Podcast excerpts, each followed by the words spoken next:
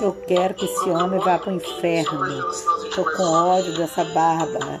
Queria arrancar a barba desse capeta com a pinça. Um fio por fio. Só que a segunda sessão é a charada em si. Teste. Vamos dar um exemplo, charada em si.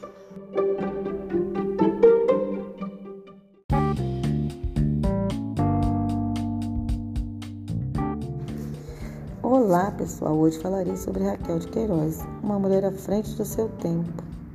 Uma mulher que foi pioneira em muitas coisas, em uma época em que todos rejeitavam a produção intelectual, principalmente das mulheres. E ainda por cima ela era nordestina. Nesse período ela tinha apenas entre 19 e 20 anos de idade. E nesta época, poucas jovens mulheres tinham coragem de fazer e ser o que Raquel foi. Raquel nasceu no dia 17 de novembro de 1910 em Fortaleza, no Ceará. Em 1917, foi com a família morar no Rio de Janeiro, fugindo da seca do Nordeste.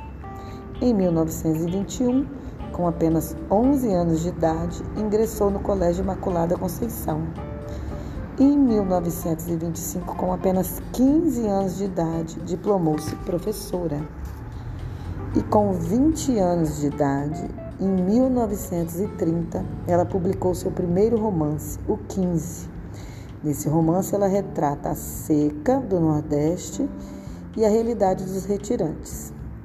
Em 1931, ela veio para o Rio de Janeiro receber seu primeiro prêmio com isso, ela teve contato com o Partido Comunista Brasileiro. Isto culminou na prisão dela em 1937, por participar de um partido de esquerda.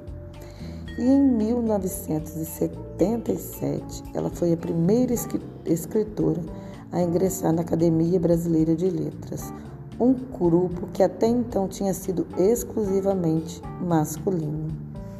Em 1900 92, ela escreveu seu primeiro romance, Memorial de Maria Moura. E com esse romance ela recebeu o prêmio Camões. Como pode perceber, Raquel de Queiroz quebrou diversas barreiras como escritora e foi muito ativa no âmbito social. Diante de tantas informações sobre essa mulher brasileira, podemos registrar que ela é notável exemplo de força feminina e luta para conquistar o que almejava. Representou a nós mulheres nesse mundo ainda machista e teve uma grande obra na educação brasileira. Raquel de Queiroz faleceu no dia 4 de novembro de, 1900, de 2003 Raquel de Queiroz escreveu romances, contos e crônicas, com destaque para ficção nordestina. Além disso, ela escreveu literatura infanto-juvenil, antologias e peças de teatro.